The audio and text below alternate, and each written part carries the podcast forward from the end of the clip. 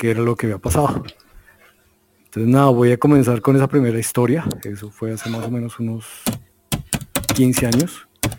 Eh, trabajaba yo en una agencia de publicidad eh, al norte de Bogotá.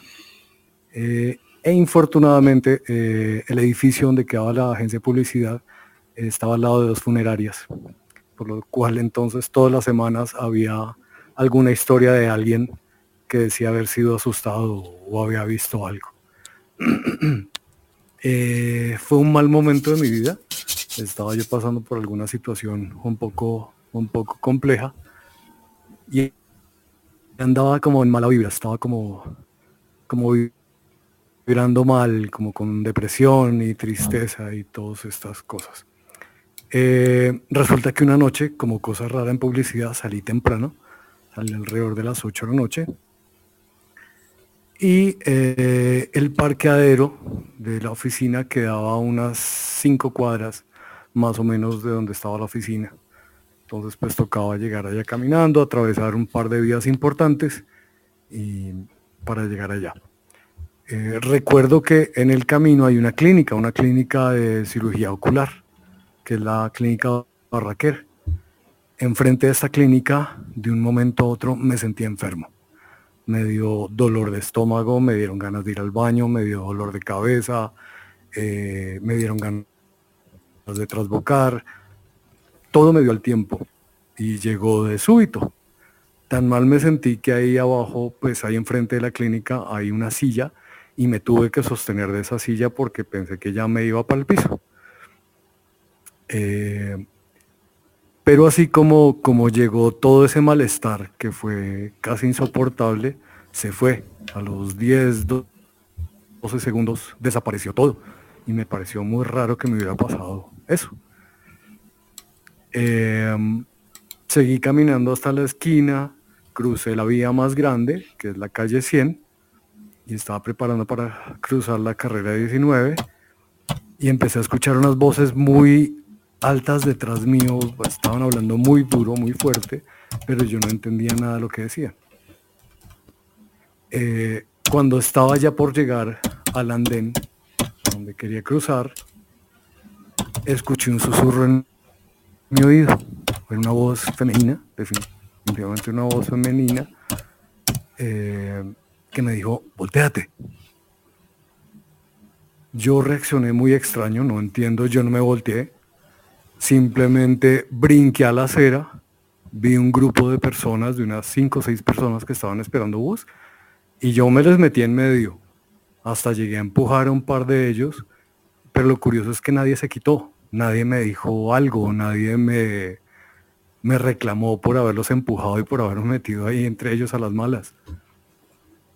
Una vez metí entre ellos, eh, pues quedé espaldas al camino en que venía y detrás mío habían dos tipos eh, de más o menos unos 50, unos 55, eran muy bajos. Esa noche estaba haciendo frío y los tipos estaban en camiseta. Tenían unos morralitos de un tamaño ridículo pegados a la espalda. De eso me di cuenta después. Y uno de ellos me miraba con odio. Eh, el tipo tenía una camiseta roja y él se veía colorado. Eh, su mirada era de odio. El tipo resoplaba y bufaba como un, como un animalito. Estaba, parecía que yo lo hubiera insultado o algo porque el tipo, el tipo realmente yo sentía que me quería hacer daño. El otro, por momentos me miraba igual, pero por momentos miraba para todos lados. Eh, con mucha insistencia. Yo esto lo miraba con el rabo del ojo porque no era capaz de hacer contacto con los tipos. Eh, yo sabía que si ponía un pie medio afuera me iban a agarrar y me iban a hacer daño, me iban a hacer algo. El momento fue eterno, los tipos no se movían de ahí, afortunadamente nadie se me quitó del lado. Eh, y de un momento a otro ya, ya había pasado no sé cuánto tiempo, como les digo, eso fue para mí fue eterno caminar de para atrás sin dejar de mirarme. Yo de vez en cuando giraba la cabeza para ver dónde estaban y saber qué hacer, pero, pero los tipos iban caminando muy despacio, de espaldas, y no me quitaban el ojo encima. Eh, finalmente ya los vi más de una cuadra y empecé a caminar, me salí del grupo y empecé a caminar muy despacio hacia el parqueadero. Estaría yo a, a unos 80 metros del parqueadero. Eh, lo seguía viendo de lejos y uno de ellos seguía caminando. El que más mal me miraba seguía caminando de para atrás. Finalmente ya pude entrar al parqueadero, llegué, eh, pasé la tarjeta, me subí al carro y cuando fui a prender el carro me llegó la pregunta a la cabeza, ¿quién me dijo que me volteara? Y las manos y las piernas empezaron a temblar de una forma absurda, tanto que no podía arrancar el carro. Para mí era imposible accionar los pedales, girar la llave, eh, estaba en shock. Y el señor del parqueadero me indicaba que me debía ir, pero pues yo no era capaz de arrancar el carro. Finalmente, después de un rato lo arranqué y me fui manejando a 30 kilómetros hasta mi casa. Eh, llegué muy asustado, muy paniqueado eh, y sobre todo la gran pregunta era, ¿quién me advirtió? ¿Quién me dijo que me volteara? tiempo después que conocí a Rafita, eh, le conté la historia y él me dijo, ¿y usted quién le dijo que eran tipos? Le pregunté, ¿cómo así, Rafita? Me dijo, no eran tipos, eran perros. Eran un par de perros. Y me acordé de la historia porque la semana pasada Rafita estaba hablando de estos personajes. Y pues para mí la conclusión de la historia es que pues yo estaba viviendo en muy mala frecuencia en esa época y seguramente fue lo que atraje, y más en esas condiciones, pues estar trabajando en medio de dos funerarias, creo que uno, uno se pone a traer más cosas feas. Entonces, pues para mí el mensaje de esta historia siempre es, ojo con lo que uno piensa, ojo con lo que uno siente. Hay que tener la mente o tratar de tenerla positiva, porque pues si uno vibra mal, pues malas vibras va a traer. Eh, y esa es la primera historia. Usted me dirá, Rafita, si contigo. Listo. Entonces, hay, hay que hacer ahí un, un, una, un resumen que es muy importante. Eh, uno de ellos es que Charlie es un amplificador. Hay personas que de naturaleza tienen una herramienta y a Charlie, si uno le dice 10, se lo vuelve 100. Si uno le dice 1000, lo vuelve en un millón eh, o en 100 mil. Y también cuando Charlie está, em, digamos, enfermo o está, como él lo decía, sintonizado con una frecuencia un poquito compleja, pues eh, simplemente va a irradiar o a conectarse eh, con unas energías, sean residuales o sean dinámicas. Y efectivamente lo que hablábamos eh, anteriormente en la descripción, digamos, de los seres oscuros. Hay unos seres que no son seres, sino que son como un vacío, que muchas veces se encuentran eh, cercanos a lugares densos, a lugares complejos. Y estos seres mm, son peligrosos, o, o más bien, son medianamente peligrosos. pero lo que sí es que pueden hacer daño.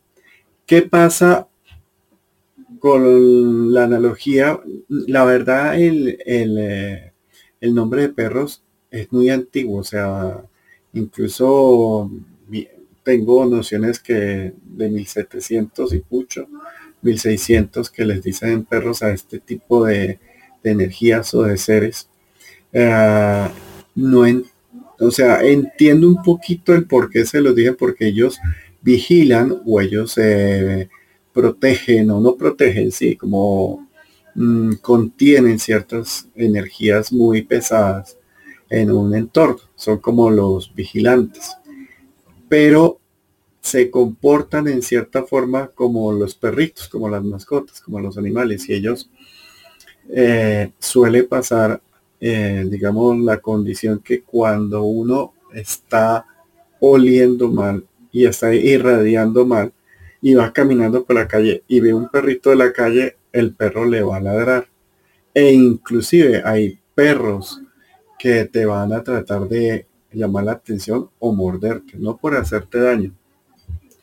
Y es porque ellos detectan esa energía que nos vuelve vulnerables, que nos vuelve presas. Y el problema de llegar a esa vulnerabilidad, a ese código de presa, es que los cazadores o los cazadores chiquitos y medianos o grandes eh, te van a tener o te van a poder visualizar, te van a tener como en, en, objetivo. ¿Y qué pasa cuando alguien tiene herramientas de percepción? O sea, tiene magnetismo. Eh, acuérdense que los que son mediums, generalmente por decir, tienen una vela o tienen una llama en la cabeza que genera calor que sirve para calentar, para visualizar o para atraer fantasmas. Y cuando ustedes tienen esa energía, y además están amplificando o están de mala onda, de mala racha, pueden hacerse visibles o atraer estas entidades. Y estas entidades los van a comenzar a, digamos, a, a cazar, a circundar, circundiar, bueno, eh, circular alrededor de ustedes y eh, los van a ir eh, asustando para que en vez de volver a subir la energía, se vuelvan cada vez más, más, más, más, más contenida. La energía no se puede bajar, pero sí se puede represar. Entonces, a todos los invito, si quieren una pregunta, puede ser eh, escrita aquí por el chat, eh, o, o si levantan la mano, pues está perfecto. Estoy aquí con la cajita, con el computador. Entonces ahí ya estoy un poquito más eh, en control del aparato. Pues amigo, continúe usted con la siguiente historia. Ay, Nancy dijo que a ella también le pasó. Claro que sí.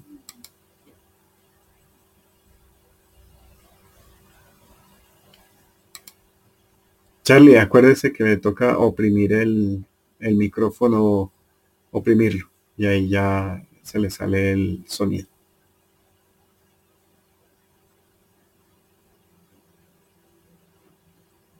El micrófono es como yo estoy aquí de la pantalla uno tiene un micrófono ahí mm, abajo y lo espicha y comienza a hablar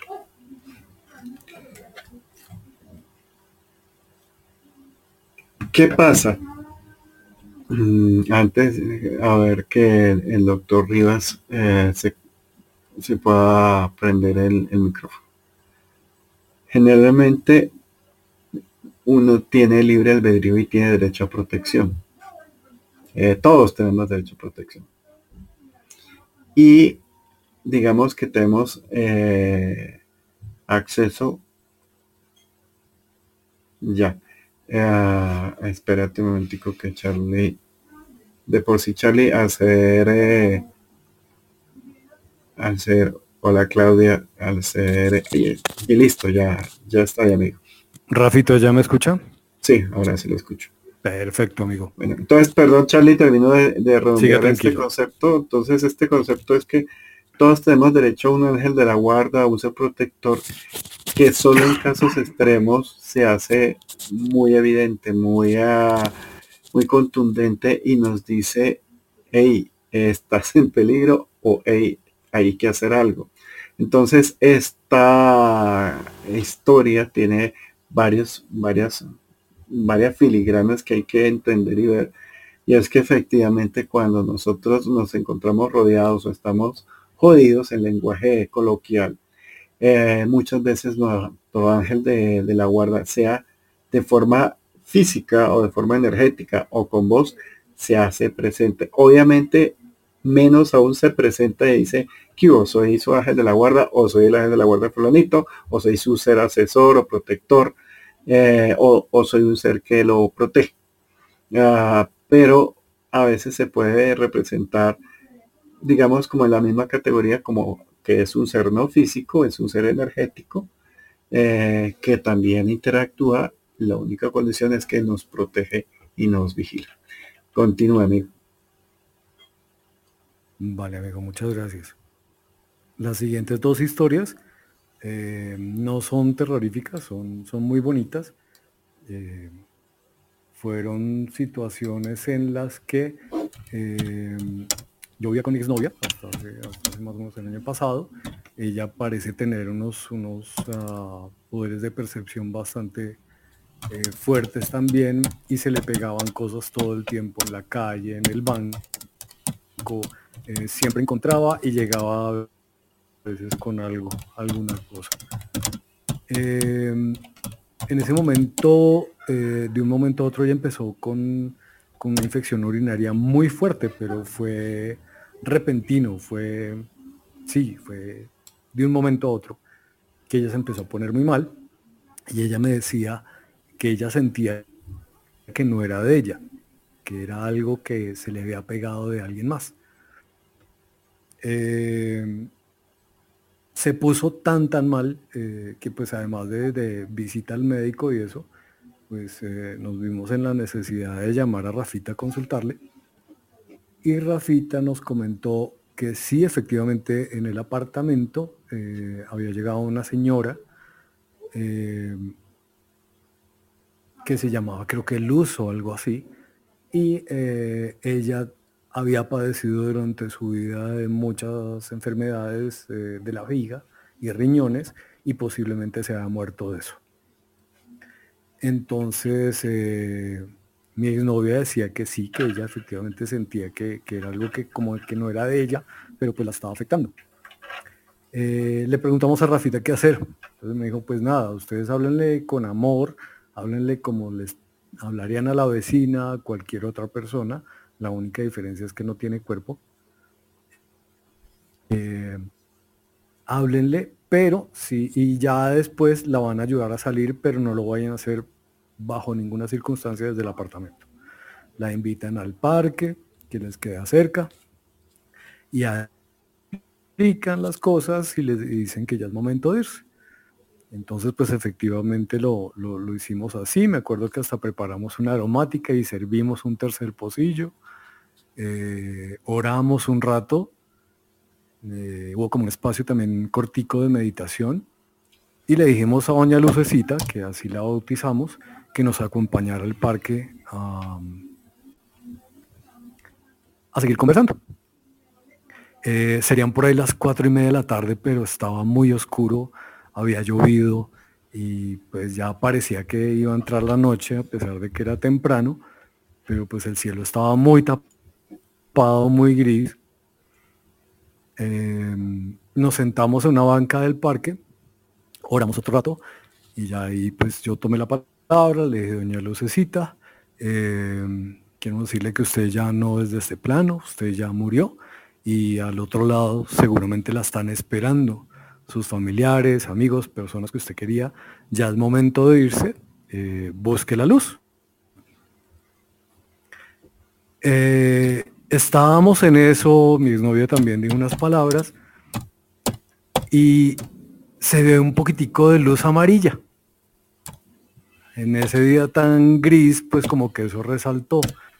Eh, yo miré hacia atrás y atrás de la banca, unos 3, 4 metros, entre los árboles entraba un spot de luz eh, muy irregular por las estaba ventoso entonces pues las hojitas se movían entonces el, rayo se veía como en movimiento muy bonito y era lo único que estaba iluminado en el parque.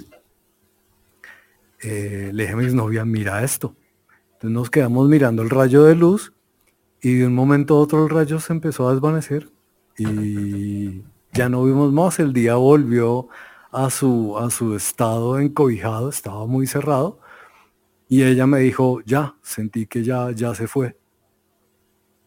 Efectivamente volvimos a la casa, al apartamento, y ya había una onda completamente diferente en la casa. Ella se sentía bien, ya no tenía dolor, ya no habían síntomas de la infección. Eh, entonces, pues esa historia fue muy bonita, fue muy bonita la, confirmación de haber visto ese spot de luz, pensamos que pues ella se fue ahí. Y, y pues haber contado con la asesoría de Rafa, pues es súper importante porque pues eh, de pronto uno por, por tratar de actuar bien, puede complicar más las cosas y puede empeorarlas. Entonces es mejor de pronto siempre asesorarse de alguien que, que esté seguro de lo que, de lo que pasa y no ir uno a cometer un error. La segunda historia, y, ahí yo creo que paro para dejarles tema para una, para una futura charla, fue un caso parecido. Fue un domingo, yo había estado con mis padres, les había estado limpiando eh, el apartamento de mi papá y la habitación del hogar geriátrico de mi mamá. Entonces había limpiado con salvia blanca, había llevado esencias florales, tenía todo mi kit conmigo. Llegamos donde mi ex suegra a visitarla y coincidencialmente había una vecina visitándola también que no conocíamos. En medio de la conversación, mi ex suegra dijo, mira, ellos son los que te pueden ayudar con lo que te está pasando en el apartamento. Yo no sabía, pues pensé que era algún arreglo de carpintería o de plomería, alguna cosa. Y entonces ella nos empezó a contar que ella vivía en el penthouse de esa torre y pasaban cosas en ese apartamento. Y fuera de eso, pues ella a rato se ponía muy nostálgica, se ponía muy triste. Y ellos estaban como a tres días de mudarse a México. De hecho, ya tenían todo su homenaje empacado y listo para, para, para el trasteo. Eh, ella me comentó que su papá se había muerto cuando era niña y que ella quería, antes de su viaje a México, eh, sanear la relación, ver que eso porque le preocupaba a su papá. Y ella sentía, ella lo sentía en el apartamento, que parece que también había otra presencia, pero estaba más relacionada con los primeros dueños del apartamento. Pero pues ella estaba preocupada realmente por su papá. Entonces, pues creo que le escribí a Rafa. Y Rafa más o menos como que nos dijo, usted ya sabe qué hacer, ya con, ese, con esa luz verde, pues subimos y eh, yo siempre entro a los apartamentos de casas ajenas diciendo mentalmente buenas noches, buenas tardes, buenos días, no vengo a molestar, vengo de visita, vengo a limpiar, vengo a X y Y cosa. Y especialmente en esas situaciones. Cuando estaba comenzando yo el trayecto en sentido de las manecillas de reloj por la casa, me encontré con una foto de frente del señor a la altura de mi cara y casi a tamaño normal, eh, real el retrato de la cara. Creo que se llamaba Don Guillermo, entonces lo saludé. Don Guillermo, buenas tardes. Eh, vengo a echar aquí un saumerio, por favor no se me va a molestar, no me vaya a afectar. Eh, yo empecé con el recorrido aplicando la salvia, el humo y con un mantra ahí que tengo de limpieza. Y cuando me di cuenta, la chica y mi exnovia estaban llorando. Entonces, pues nada, pensé que ya se estaban contagiando con lo que mencionaba la chica. Eh, yo traté de poner unas cosas sobre el piano, pero ya llegando al piano había un piano de pared eh, muy bonito, eh, pero como que me arrepentí boté las cosas en el piso. Ya terminé de hacer la ronda con la salvia, ellas estaban muy afectadas.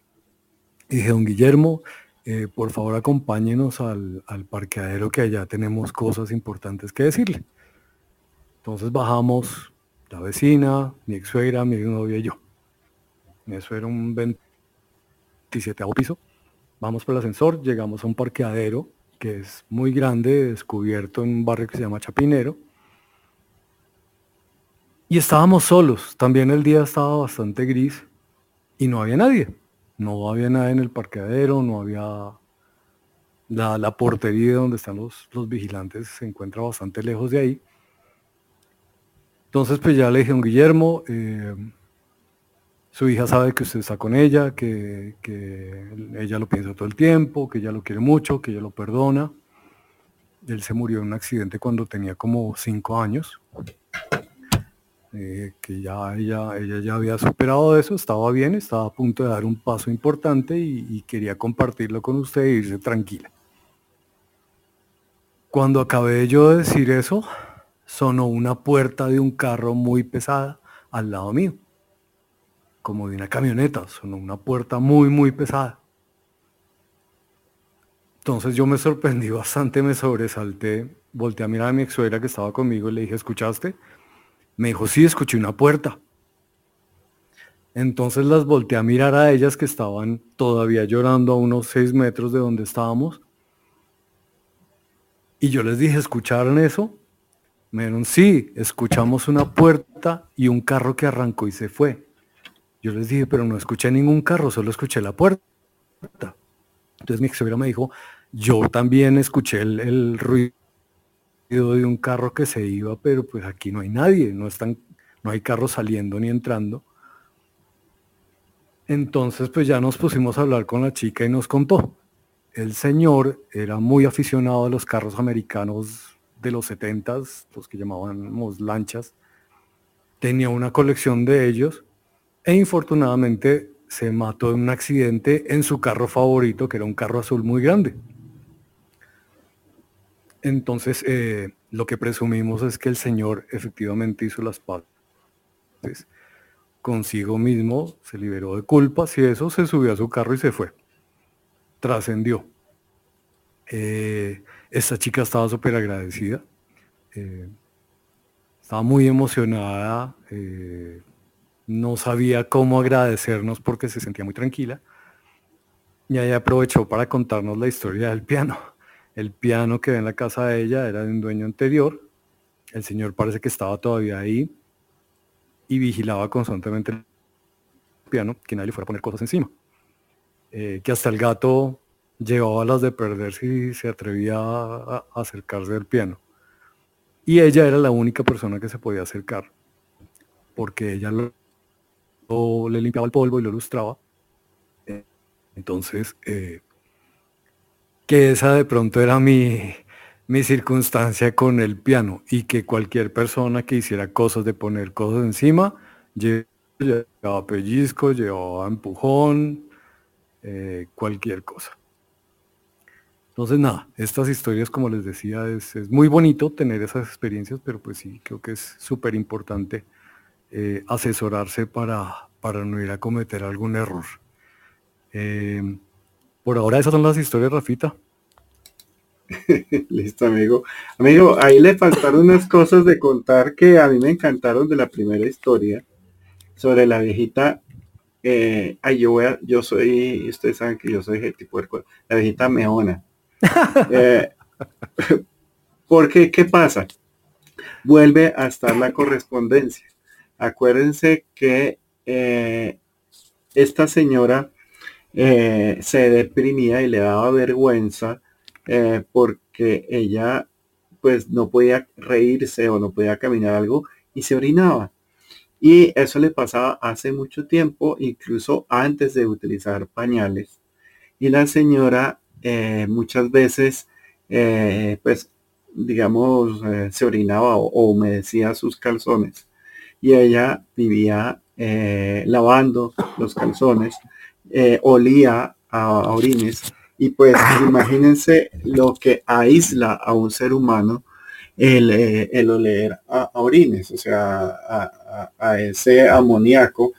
Y uno darse cuenta que las personas que se le acercan a uno, pues lo rechazan o lo aíslan por, por, eh, por oler a orines.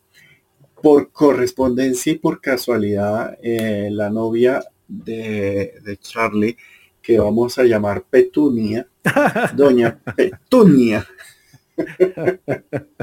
Eh, doña Petunia comenzó a tener comportamientos similares, o sea, ella comenzó a sentir síntomas de una infección que no tenía, pero cada frecuentemente, cada tiempo tenía que ir al baño, tenía que ir, ella se sentía que ella olía a, a orines y eh, digamos que entre los trabajos de, los tres, pues a veces es inmediato o a veces eh, pues se demoran un poquito en, llamarme o yo estoy de viaje ocupado y les digo, no me molesten, maduren.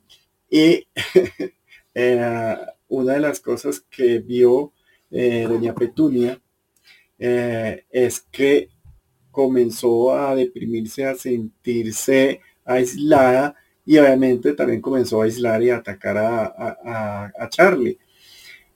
Cuando eh, doña Petunia en algún momento eh, comenzó a encontrar que sus calzones eh, los encontraba húmedos, lavados y hechos bolitas en el, en el lavadero del apartamento, pero ella no los había lavado. Entonces decía, Charlie, ¿usted por qué me hace eso? O sea, no, ¿qué pasa? O sea, y Charlie, ¿de, de qué me estás hablando? O sea, entra a ver esa de esa pelea o esa tensión que generan los seres eh, energéticos a veces sin querer, pero es que como por correspondencia ya era mujer, le pasó esos síntomas a la mujer de la relación. Y ella se sentía aislada y se quería aislar eh, por, eh, digamos, por mi, por mi olor o por mis condiciones, pero ellos estaban, ¿será que estoy enferma? ¿Será que no? ¿Será que está sombra? ¿Será que sí? Y ya tomaron la decisión cuando encontraron los calzones de doña Petunia, doña Petunita, porque no es una persona muy grande, no es muy alta, doña Petunita, eh, eran las, las bolitas de los calzones en el lavadero húmedas ahí obviamente dijeron, oh carambolas, algo está y, ya vemos al calvo este canzón eh, para que nos diga qué está pasando, para que lea la cosa. Pero no sé si es esta misma, esta misma viejita que se la pasaba caminando ansiosa por todo el apartamento, eh, le lavaba la losa a este par de, de, muchachos. E incluso, Charlie, esa fue la vez que ustedes hicieron comida, salieron y les lavaron la losa.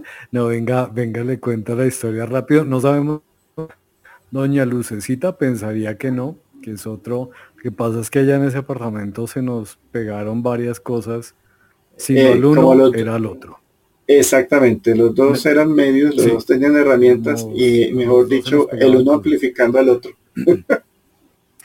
Pues resulta que Petunia hacía una ensalada de atún muy rica, le quedaba particularmente deliciosa.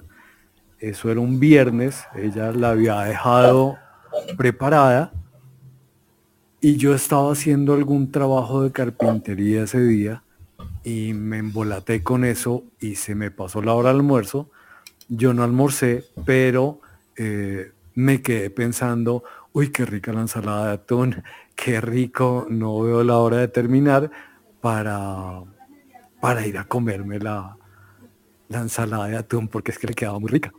Finalmente llegó la noche eh, y yo no pude ir a, pescar la ensalada de atún. Petunia llegó eh, pensando que había cena y cuando escuché fue el reclamo desde la cocina, me dijo, ay, te comiste la ensalada de atún, te la comiste toda. Y yo, no, no la he tocado, eh, estoy sin almorzar, no, no he comido. Me dijo, sé serio, dime la verdad, no está la ensalada. ¿Cómo no va a estar la ensalada si no la toqué? Pues la olla de la ensalada efectivamente estaba no solo vacía, sino que estaba limpia y puesta sobre el escurridor de platos. Entonces fue bastante sorprendente y bastante desilusionante no haber podido disfrutar de la ensalada de atún porque alguien se la comió, pero por lo menos tuvo la gentileza de lavar la olla. Ay, Dios mío. Yo le estaba haciendo eco con la tosa al doctor Ríos. Pues lo bueno es que sí, por lo menos el fantasma era decente, le lavaba la losa, ya que se les comía la comida. Bueno, amigo, voy a contar una cosita rápido que aquí me han preguntado. Eh, eh, Petunia, eh, obviamente Nancy es un nombre inventado, porque la personalidad de la exnovia de, de Charlie era de Petunia. Entonces, ¿qué pasa? Mm, me habían preguntado algo aquí arriba. Ya abajo ya lo busco. Eh, ah, bueno, me, Ángela preguntaba que si eh, aparte del ángel de la guarda, ¿qué otros seres pueden ayudarnos en ese momento? Pues ahí todo un abanico de seres físicos, energéticos, no se llaman policías. Eh, pero el ángel de la guarda a veces hay uno, a veces hay dos, a veces hay querubines, hay seres de luz, a veces hay maestros, a veces hay, eh, digamos, cuidadores, hay guerreros, hay invocaciones, eh, pero una de las condiciones, y eso es importante en las leyes de protección, entre más, digamos, em, como le diría yo, inocente, entre más transparente, entre más eh, ingenuo, entre comillas, sean ustedes, más derecho a protección tienen. Me explico y amplifico la información. Hablando de, de una catalogación de los seres humanos en mercado negro, esta no es una catalogación leal, sino es una una categorización eh, del bajo mundo, de la barriada, el ser humano va de 1 a 10. Y eh, cuando va de 1 a 3, tiene protección full paz por inocencia y derecho a protección continua. Así se meta como Mr. Magoo en, problemas. Eh, va a estar cuidado. Pero el ser humano, entre más consciente de sí mismo, y de su libertad y de su capacidad de interactuar con los otros, pues va a tener, eh, digamos, más libertad, pero menos protección. O sea que en algún momento llegando al 5, el 5 es el límite, el límite de equilibrio en la cual ya no tiene la protección, digamos, tangible a menos que se le pida. Pero en casos de emergencia, por ser inocente, o sea, por estar en un, en un lado que no le corresponde o por condiciones, digamos, eh, no llamadas, no sé cómo se me van las palabras, eh, también tienen derecho a que los protejan. Incluso en el libro, eh, cuando estábamos escribiendo y traduciéndolo con Charlie, había una historia en la cual cuento que es una historia un poquito, por el video un poquito compleja, eh, como un ángel de la guarda de una persona eh, me autorizó a que yo, eh, digamos, lo, lo, escaneara, lo sintiera o, lo, o lo ayudara, porque la familia no tenía, estaba imposibilitada o estaba negada o bloqueada para hacerlo. Entonces, el objetivo es que así ustedes estén en el nivel 10, si ustedes lo piden y si ustedes lo oran, ustedes lo conectan y lo hagan de la forma más transparente, inocente, más se les va a dar.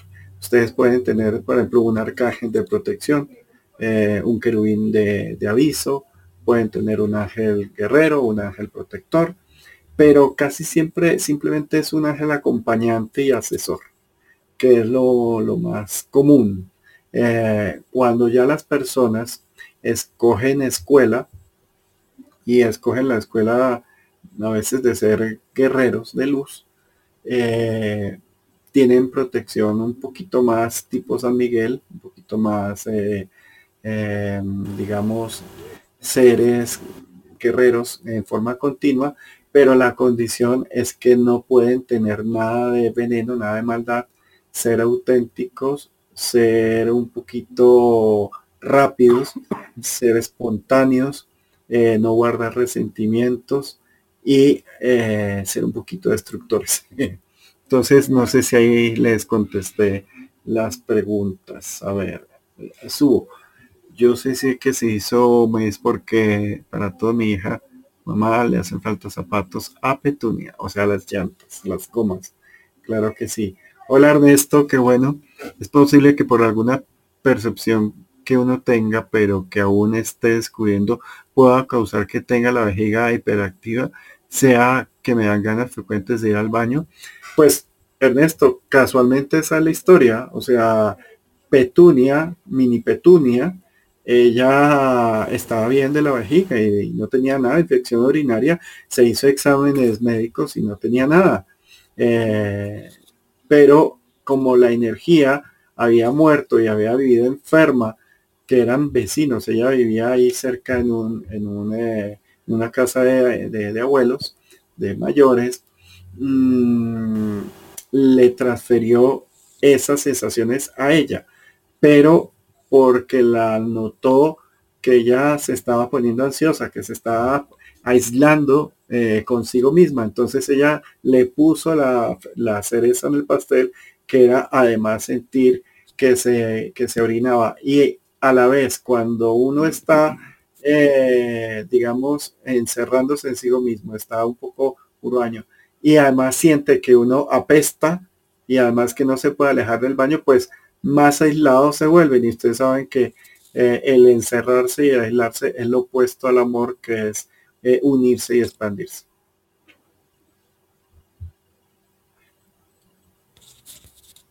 a veces sí, los perros eh, cuando uno tiene mala energía le ladra, sí.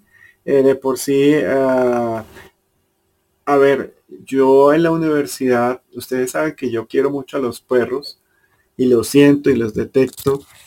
Y mm, me agarré con unas profesoras de inglés. Ah, se supone que yo manejo más o menos el inglés eh, desde chiquito, pero como tengo problemas de lenguaje me toca inmersirme un poco y ahí sí ya, ya quedó bien, hasta se me olvida el español. Pero mm, en ese momento, ay, chale, yo le voy a, poner mood porque se oye lo que está comiendo. Entonces, eh, eh, ah, me, ah, bueno, entonces ese, ese perrito, eh, yo estaba muy estresado porque dependía de mí un examen, el cual ya me habían sentenciado unas profesoras que nos teníamos franca furia. Em, después les contaré la historia. Pero yo estaba caminando por un barrio bonito en un día bonito y no me di cuenta y vino un perro callejero y me pellizcó, no me mordió, o sea, no lo sentí ni lo oí. Me pellizcó por la pierna y se me quedó mirando como, como, despiértate. Y yo le quedé mirando así y, me salió, yo tengo un, tigre furioso por dentro y yo cuando ya voy soltándole el zarpazo para pegárselo de perro atrevido, cuando él me miró como asustado y me comenzó a ladrar, como diciéndome, salte de esa energía tan, tan depresiva, tan mala que tienes. Entonces, es eso más o menos lo que pasa, eh, Clara.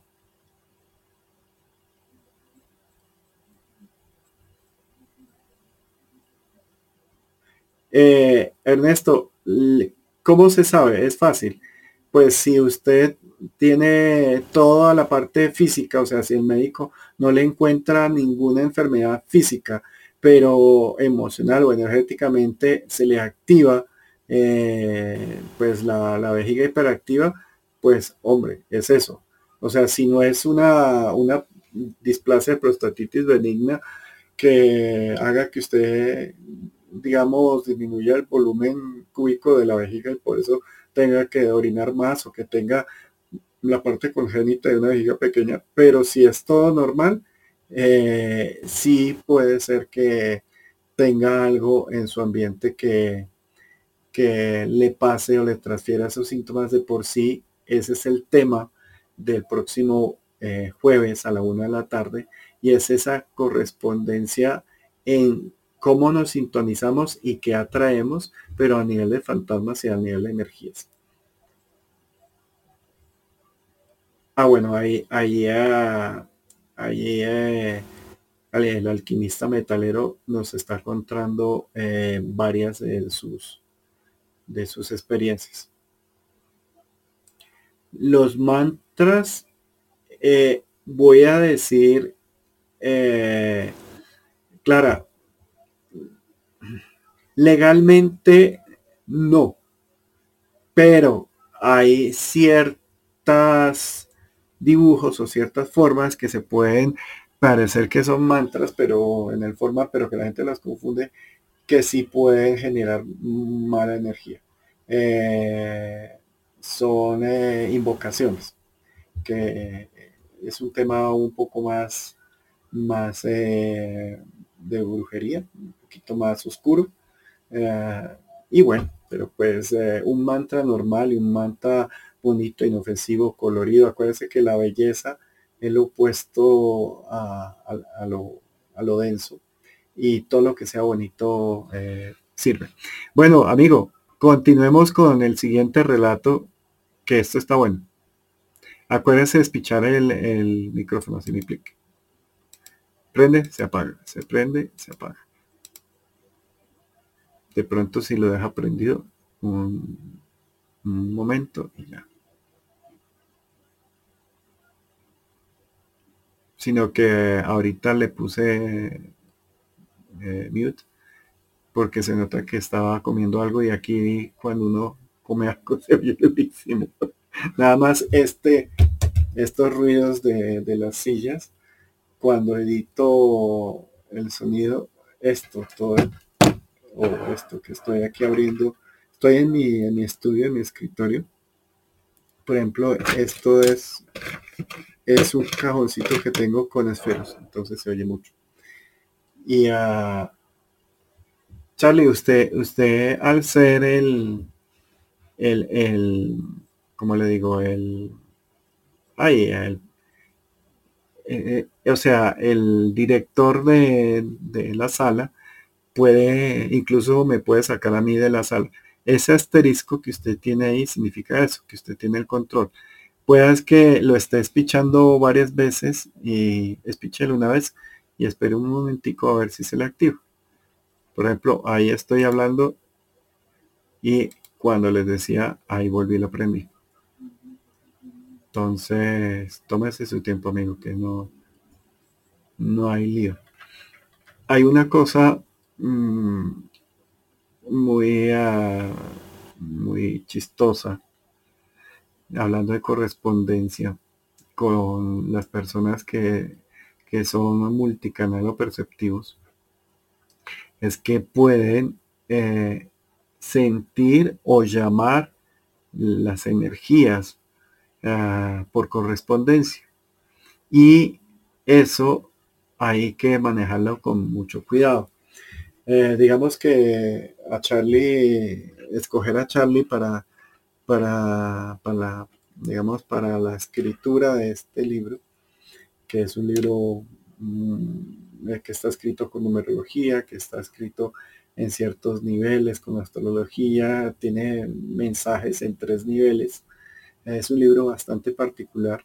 Eh, no es un libro que termine colorín coloreado, sino simplemente es un, libro de consulta y de texto. Ahí ya está, ya lo digo, amigo. Vale, amigo, ¿ya no quiere acabar la idea? Ah, bueno, sí, no, lo que estaba contando es cuando usted comenzaba a, a, a leer las historias del libro, se conectaba y comenzaba a traer energías y se le comenzaba a erizar y a mover todo en su entorno cuando estaba sintonizado, amigo. Pero eso creo que lo, un poquitico mejor usted.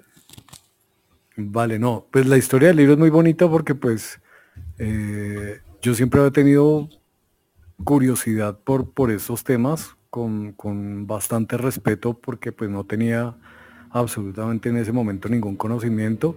Ahí conocí a Rafa y me empezó a aclarar eh, bastantes dudas y pues me di cuenta que el hombre tenía mucha información, especialmente visual. Yo soy diseñador gráfico y, para mí era súper interesante pensar en cómo se veía esa realidad o esos elementales o los fantasmas, etcétera. Entonces empezamos con Rafa a hacer unas ilustraciones que fueron como 8 o 10 ilustraciones, pero hacía falta más.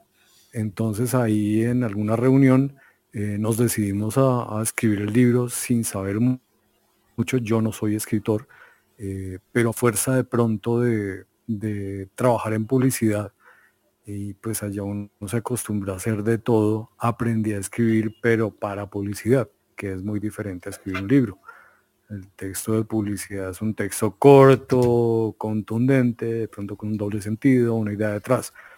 Ya sentarse uno a escribir un libro de varios capítulos, pues era un poco complicado, pero pues ahí no sé cómo hicimos, pero lo terminamos. Eh, fue una tarea de casi dos años, pero pues la llevamos a cabo de la mejor manera en que nos fue posible. Lo contaba Rafita, sí, yo empezaba a escribir y empezaba a sentir en la coronilla, yo tengo el pelo a veces un poco parado y sentía como si alguien jugara con uno de los mechones de pelo. Eh, y eso pasaba a cualquier hora que yo estuviera trabajando en el libro específicamente. Si yo estaba trabajando en mi empresa, en mis campañas, en mis avisos o lo que fuera, no pasaba nada, no sentía nada. Pero era que yo vi el archivo del libro y ahí mismo el mechoncito se empezaba a mover y yo empezaba a darme golpes en la cabeza para, y me miraba en el reflejo del, monitor y no, no había nada, pero yo seguía sintiendo que me molestaba en el mechón de pelo. Y eso pasó casi que los dos años de la elaboración del libro. Eh, esa es la historia de, los, de la molestadera con eso. Y bueno, sí, se caían cosas, se movían cosas en mi escritorio. Eso sí pasó todo el tiempo. No me dio miedo, pero tal vez la razón para esto es que atrás del apartamento donde yo vivía habían dos hogares geriátricos. Y Rafa me contó alguna vez que habían como muchos paseadores por ahí, muchas, muchos fantasmitas paseando, y que yo les llamaba la atención a veces, pero la que más le llamaba la atención era mi hija. Mi hija no estaba todo el tiempo ahí, entonces que pasaban como a buscarla. Pero seguramente algunos se enredaban viendo escribiendo el libro y empezaba a jugar con el mechoncito pelo. Esa es la historia de eso, Rafita. Aló. Listo, amigo. Eh, continúe con sus historias, amigo. Todavía tenemos otro me acuerdo, es que es que se me, se me olvidan ah, por ahora. Ah, bueno, eh, hay Rivas, tenemos que tomar, que tomar las vitaminas. Yo me tenemos que tomar, el Memoril, el Memoril 500. bueno, hágale. Bueno, la última de, esta tanda, en algún apartamento en el que viví después de que me separé. El apartamento generalmente tenía muy buena onda y, a muchos amigos les gustaba ir. No era un apartamento en el que se pensara que había algo malo o esto. Pues era un apartamento arrendado, no era un apartamento antiguo, era relativamente nuevo, pero pues yo no había sido el primer ocupante. Eh, recuerdo que una noche eh, me desperté eh, un poco sobresaltado. Mi cama estaba contra una ventana que daba a un cerro, de los cerros orientales de Bogotá, muy bonito. Y de noche todavía se podía distinguir. Pero me desperté sobresaltado y yo veía el cerro y como que me tranquilizaba. Pero decidí acomodarme y me volteé para el otro lado y cuando me volteé, eh, digamos que donde estaría la mesa de noche, había una niña parada. Eh, era una niña muy bonita, rubia, eh, de ojos azules. tenía colitas a los lados con moñitas de colores turquesa y, violeta y el vestido era blanco, también con adornos turquesa y violeta y los colores eran muy brillantes, es de lo que más me acuerdo. Pues yo soy una persona que ha trabajado toda su vida con color y sé teoría de color. Eh, me sorprendió mucho la intensidad de ese color. Eh, eh, me asusté mucho, obviamente me, pues no, no manejaba para nada ningún tema de estos y me asusté mucho, me acuerdo que me puse a llorar y me cubrí con la cobija. Me cubrí la cara con la cobija. Eh, recuerdo que antes de eso la niña me sonrió. Y cuando me cubrí la cara con la cobija, sentí presión en mi brazo izquierdo, como si me estuviera sujetando y me decía repetidamente, no te asustes, no te asustes, no te asustes, no te asustes, no te asustes. Y era muy repetido y era muy rápido. Eh, yo definitivamente no me quité la cara la cobija, estaba completamente aterrado. Y lo que siempre se a sentir eh, con la cobija en la cara fue mucho sueño. Sentí demasiado sueño y finalmente creo que me quedé dormido. Al otro día me levanté, no me acordaba para nada de las cosas, desayuné, me arreglé, me fui para la oficina, la oficina quedaba a una distancia que era caminable, eh, volví en la noche a eso de las 8 de la noche, y cuando entré y abrí la puerta y vi el apartamento oscuro, ahí me acordé todo, se me pasó toda la película de lo que había visto la noche anterior y no fui capaz de entrar. Eh, entonces me estiré, cerré la puerta, me fui a caminar como por dos horas más y finalmente pues tuve que regresar, no tenía dónde quedarme. Eh, pero no pasó nada más. Volví y no, pues el tiempo que seguí viviendo ahí no pasó nada más. Cuando conocí a Rafa le conté la historia. Entonces él me contó que era una niña del sector que pues obviamente había muerto joven, que ella tenía una nana que eran como de origen alemán. Y, ya, yo le pregunté, pues, que por qué se me ha parecido eso. y pues la respuesta de Rafa fue un poco desconcertante. Es como, Charlie, mejor no pregunte. No son cosas que usted pueda saber ahorita o quiere saber ahorita. Deje así, olvídese eso. Deja, bueno, Rafita, gracias. y ya, esa es la última historia que tengo para ustedes por hoy. Es que Charlie me conoce que eh, yo trato de, no de no meterle demasiado miedo, demasiadas eh, parafernalias a las cosas porque no es sano, eh, como ustedes se lo he dicho, uno dejarse eh, manipular por el miedo. Pero hay cosas que si uno ha tenido cerca que son peligrosas, pues es mejor uno seguir inocente, sobre todo me tanto que va entendiendo toda la parte del fenómeno, toda la, condición. Eh, sobre todo, mm, hay cosas que la mayoría de, los, de las situaciones son de origen humano.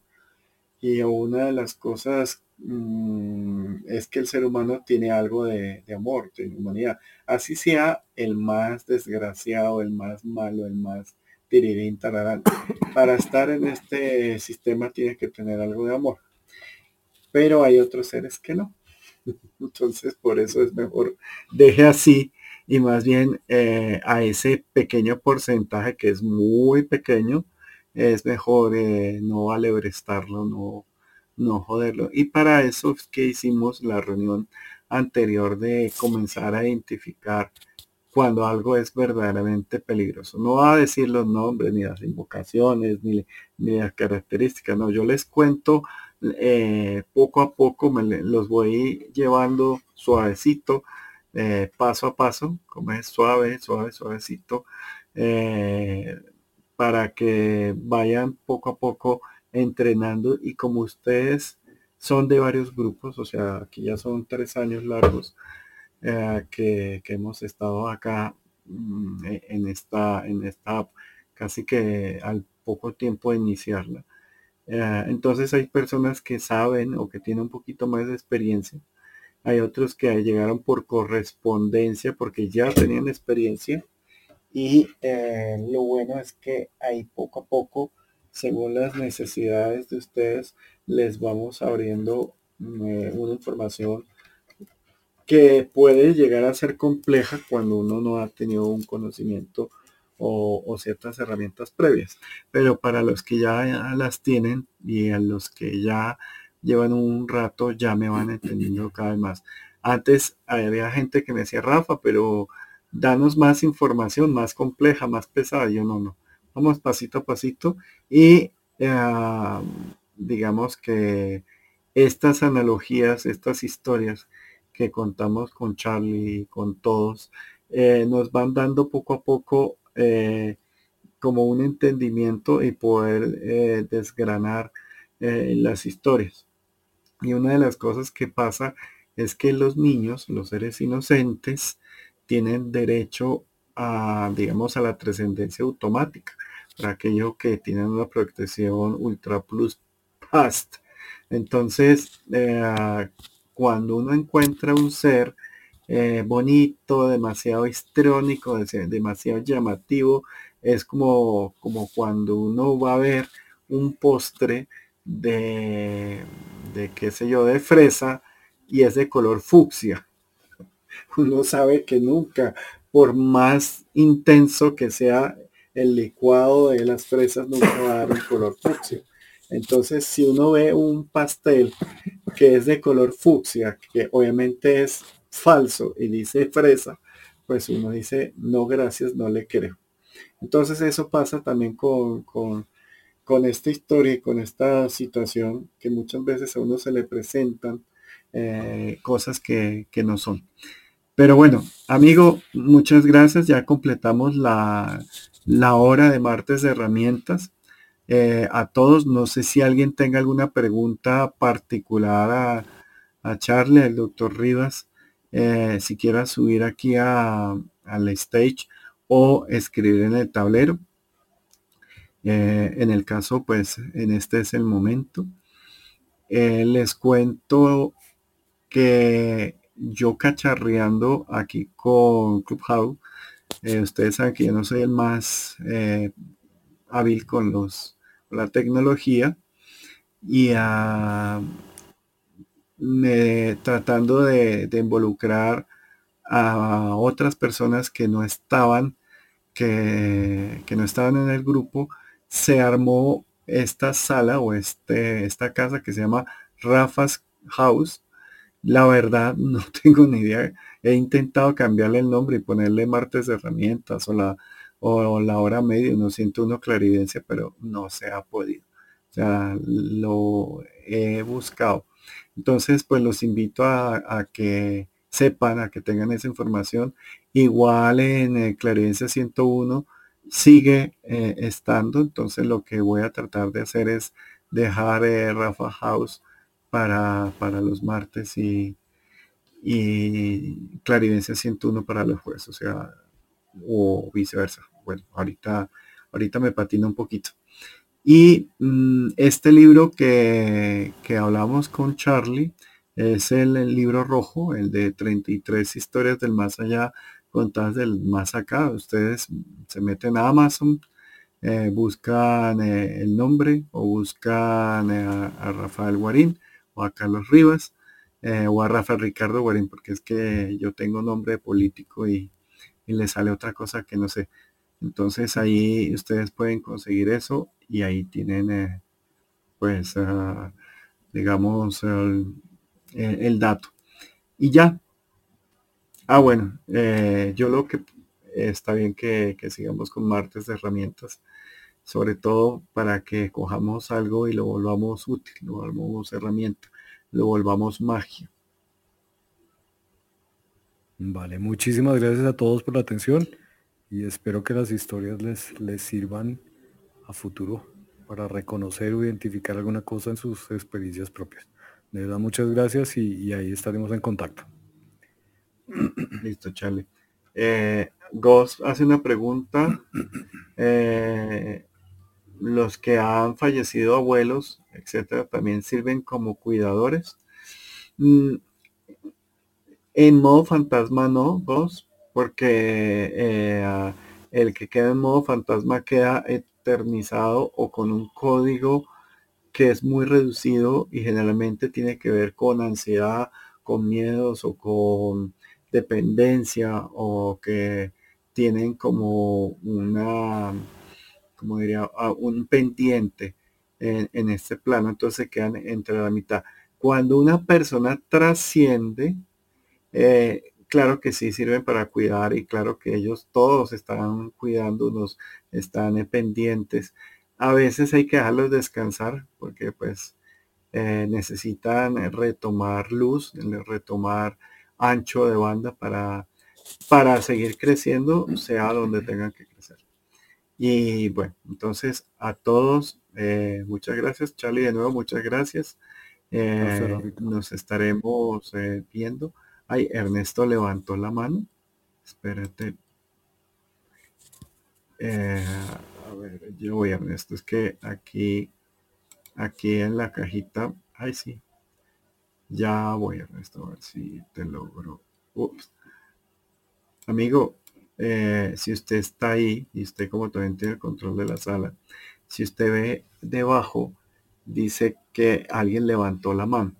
Eh, y usted lo puede invitar al stage. Lo que pasa es que eh, como mi pantalla es chiquitica, o más bien el cuadradito donde está, yo trato de invitar a, Ernesto a que suba y pregunte, pero no me da no me da. Ya le envié la invitación, pero no, no se activa por alguna razón que desconozco.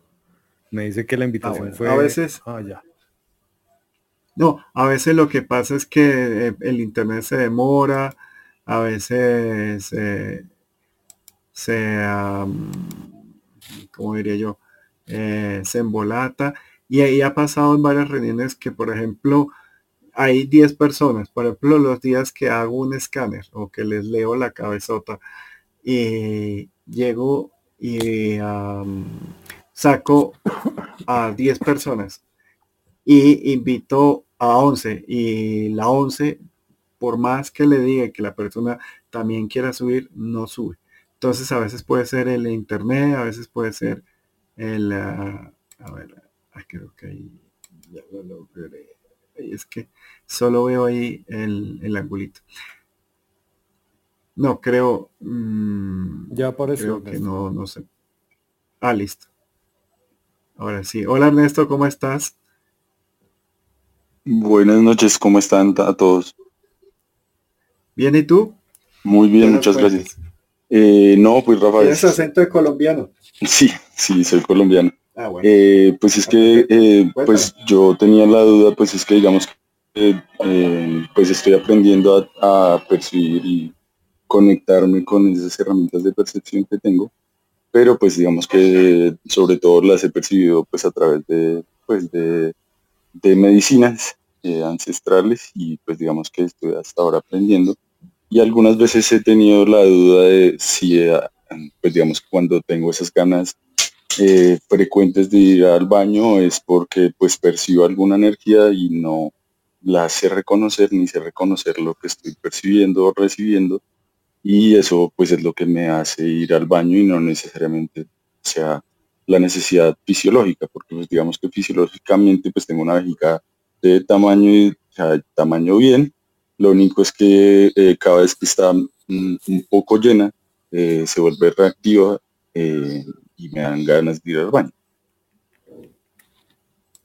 Mira que Ernesto, sí, o sea, si no hay nada médico, a veces se les vincula una entidad a alguien en el, en el, digamos, en la parte energética o por correspondencia esta persona eh, está, pero casi siempre detona alguna, digamos, sensación, alguna situación, el que la entidad o el fantasmita, hablamos que si es un fantasma, es un ser humano como nosotros, sino que está en una situación un poquito apremiante, un poquito limitada, entonces no tiene mucho control de, de sí mismo.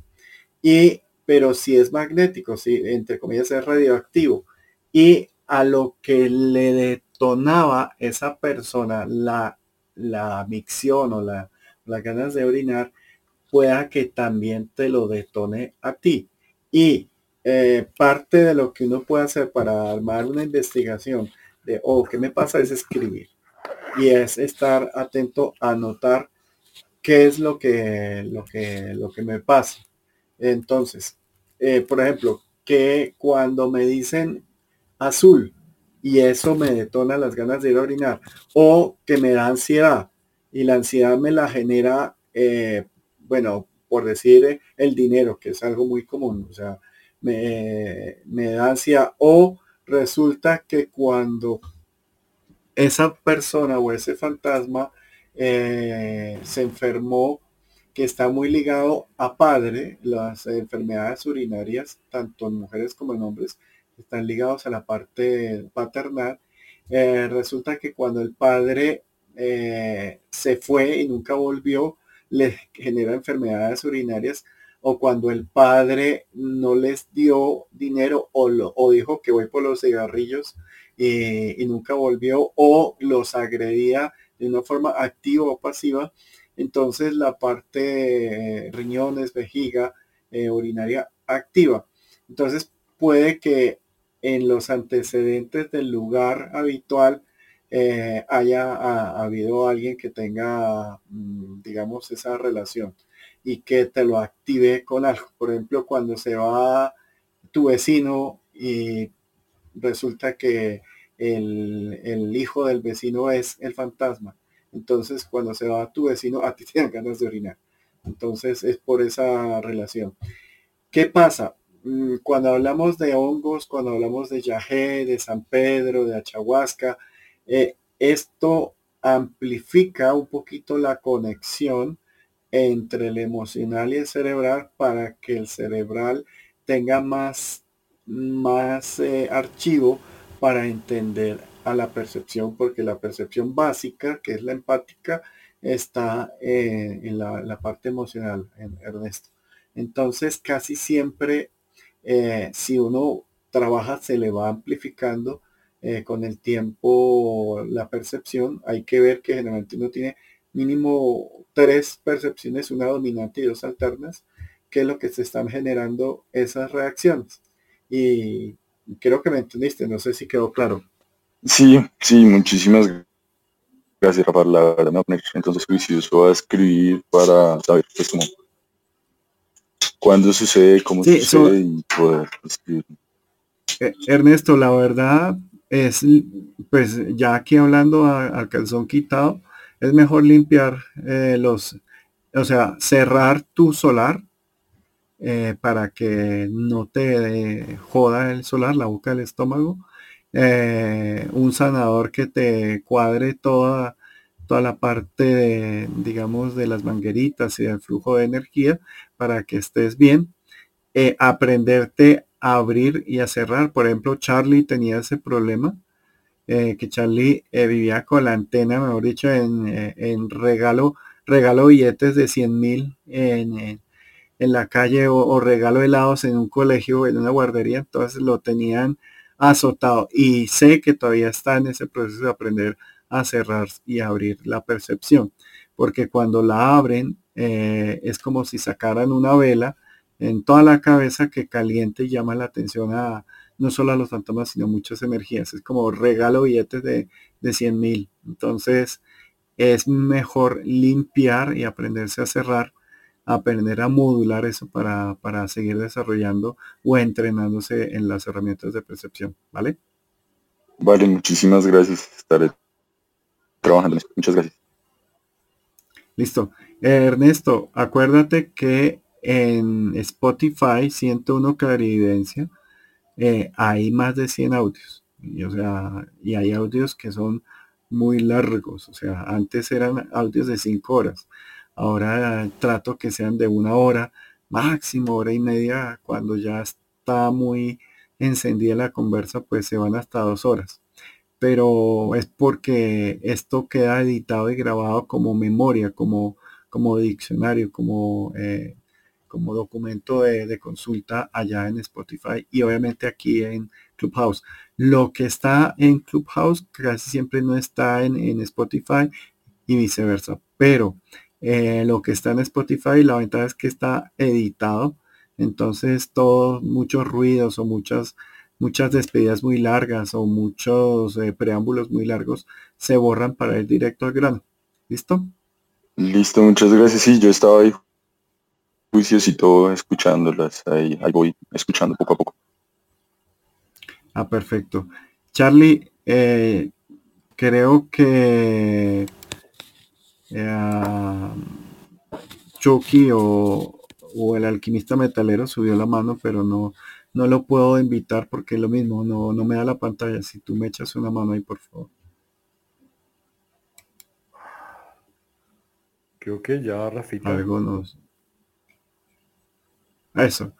Chucky, buenos días, ¿cómo estás? Chucky.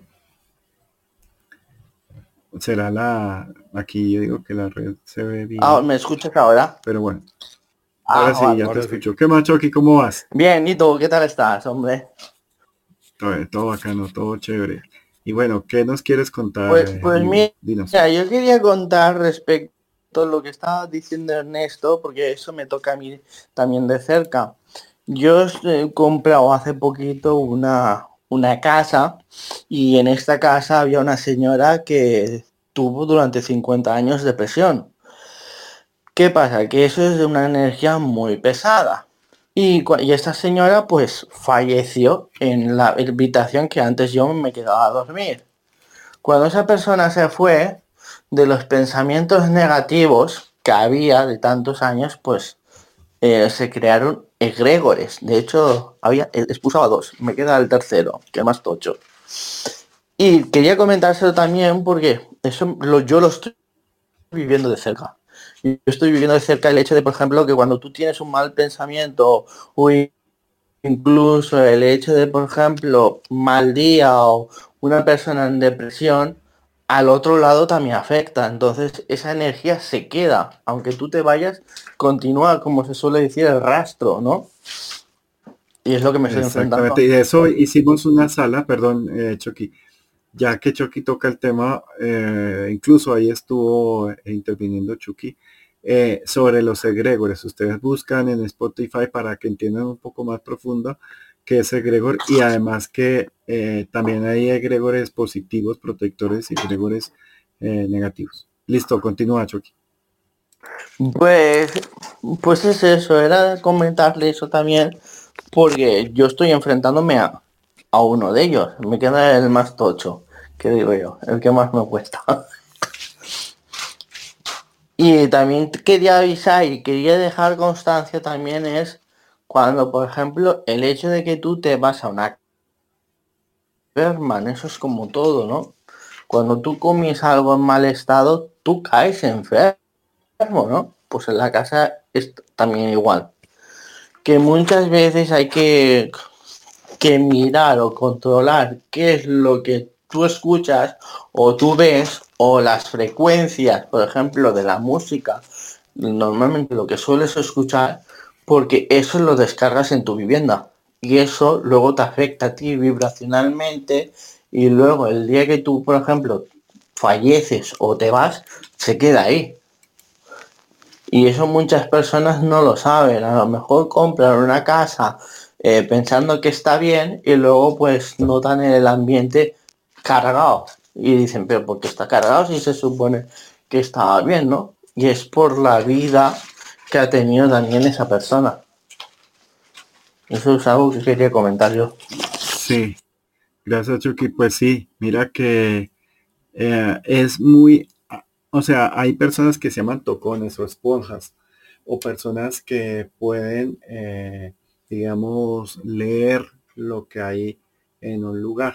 Eh, este tema también lo tenemos aquí eh, porque son personas que pueden oír esa música, como nos contaba Chucky, eh, o, digamos si alguien vivió, incluso si tienen el eurómetro, que propaganda política pagada, con Andrés estamos haciendo una, una gestión, una logística y como ha sido tan difícil de conseguir los aurómetros eh, a nivel Colombia, a nivel, eh, yo diría planeta, porque Chucky también me ha dicho que necesita uno, eh, vamos a, conseguir un grupo de bastantes aurómetros a buen precio, a muy buen precio de por sí, y los vamos a tener disponibles para que ustedes lo compren. Así, en pocas ya, ya comenzamos la parte comercial. A mil, a mil, a mil, a mil. No mentiras. Eh, eh, ese es un dicho que aquí en, Bogotá siempre en las calles todos le dicen a mil, a mil. Eh, pero pues ya les comentaremos para que ustedes tengan pendiente que ya próximamente llegarán los eurómetros y los tendrán disponibles. ¿Por qué? porque no solo en un espacio, como decía Chucky, eh, queda eh, el fantasma, sino queda la contaminación de la enfermedad, de la música, de la mala onda.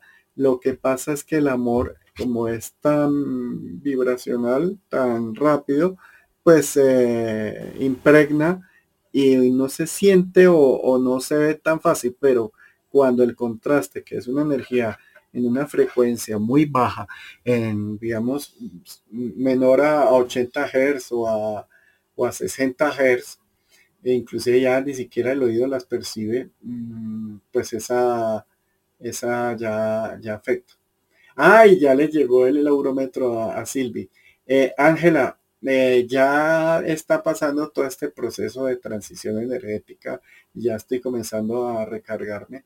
Tengo que solucionar unos problemitas para estar más energético, pero creo que ya, ya tengo que armar el, escáner. ¿Qué es el escáner? Como les dije, es leerle la cabeza, la energía, eso lo hago en una reunión, eh, sea con el invitado que esté o solo. Eh, es un ejercicio de de, digamos, de clarividencia, en donde ustedes son invitados. Lastimosamente, solo podemos escoger los primeros que lleguen. Por eso el día que yo ponga escáner, eh, lleguen temprano, porque pasamos aquí al stage de una en grupos de 10 y, a veces solo se pueden 30 personas eh, o 40 y a veces pues hay 80 o hay 100 personas porque ese día llega bastante gente. Entonces, eso es para que ustedes estén ahí en la jugada. Eh, entonces, Karen, yo te guardo tu aurómetro. Eh, el de Charlie le guardo, el de, el de Chucky le guardo. O sea, ya van tres que han pedido el aurómetro. Eh, y bueno, con todo el gusto, esa es la iniciativa de Andrés, que él dijo, yo necesito uno para mí y pues, ¿por qué no? ayudamos a todos para, para que sea fácil, porque sé que no es fácil. Es el eurómetro estándar eh, por aquello de que pues es económico.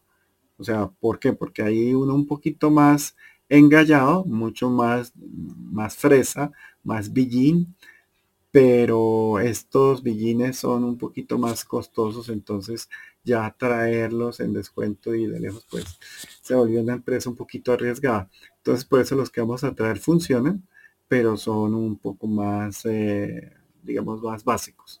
Es la diferencia entre un Mazda y un Mercedes, más o menos. Eh, funciona.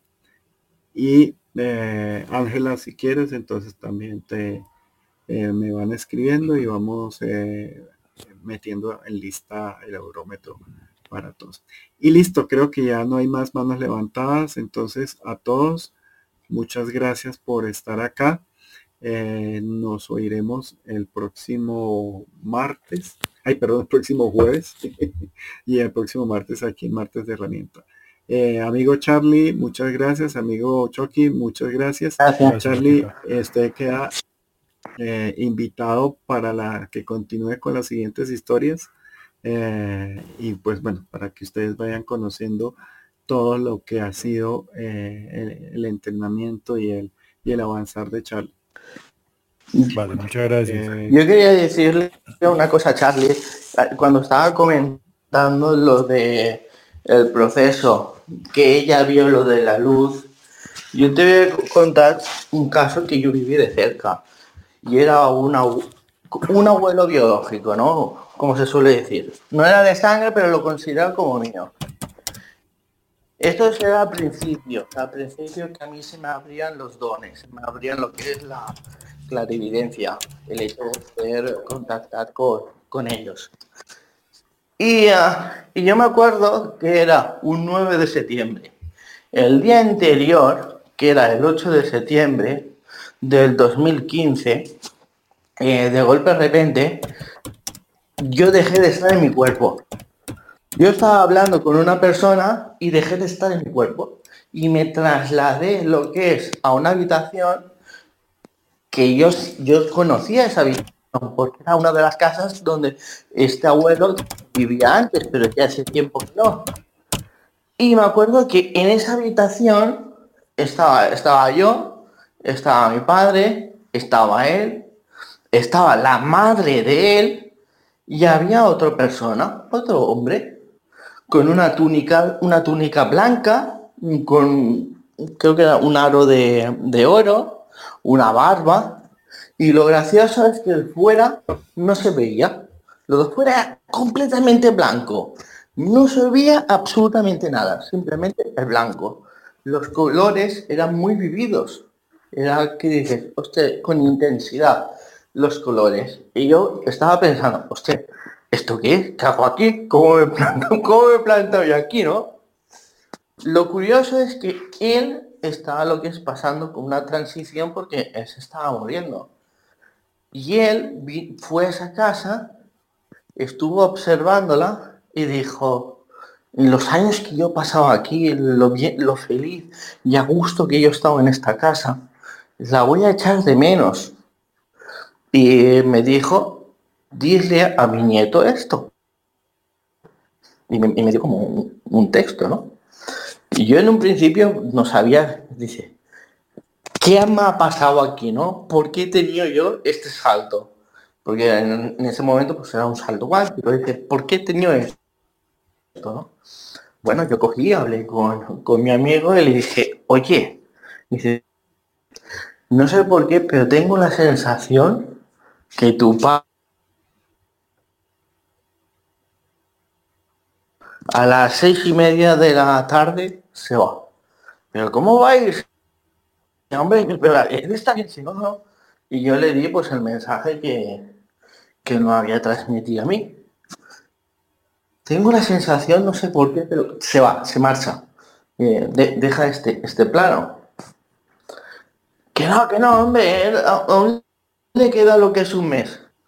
Bueno, pues yo te aconsejo que vayas mañana aproveches lo máximo posible con el día, lo que le quede, da igual, pero aprovechalo, hazme caso. Que tengo una sensación rara. Se va.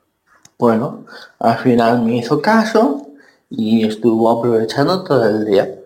Y al día siguiente, a las seis y pico de la tarde, eh, llama a lo que es su madre, porque estábamos arriba en la casa, que se había marchado.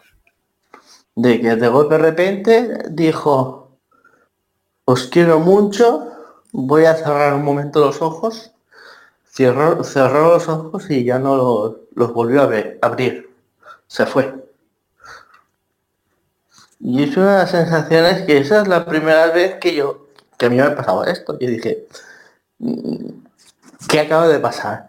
Porque yo estaba despierto cuando me, cuando me estaba pasando eso. No estaba ni dormido, ni meditando, ni nada de nada, ¿eh? Yo estaba despierto, como ahora. Pero hubo un momento dado que de golpe de repente me trasladé, mi alma se trasladó a ese plano. Directo. Listo. Chucky, eh, acordémosle a toda la gente que está acá que hoy a las 8 de la tarde en España y a la 1 de la tarde aquí en América, eh, el alquimista metalero hizo una sala eh, sobre los elementales, eh, introducción para magos, que es muy importante. está tanto en mi perfil como en el, en pocas es para que le estén atentos a la sala de... entonces ahí pueden oír, pueden ver las salas de él y también los invito a que sigan a, al socio, a Carlos Rivas, a Charlie, a Charlie Rivas, para que en un futuro eh, comencemos a compartir toda la experiencia que tiene Charlie. Y, bueno, y ahora sí. Eh, Igualmente, gracias por, por esta charla. Gracias a todos. Charlie, aquí termino de grabar y hasta luego.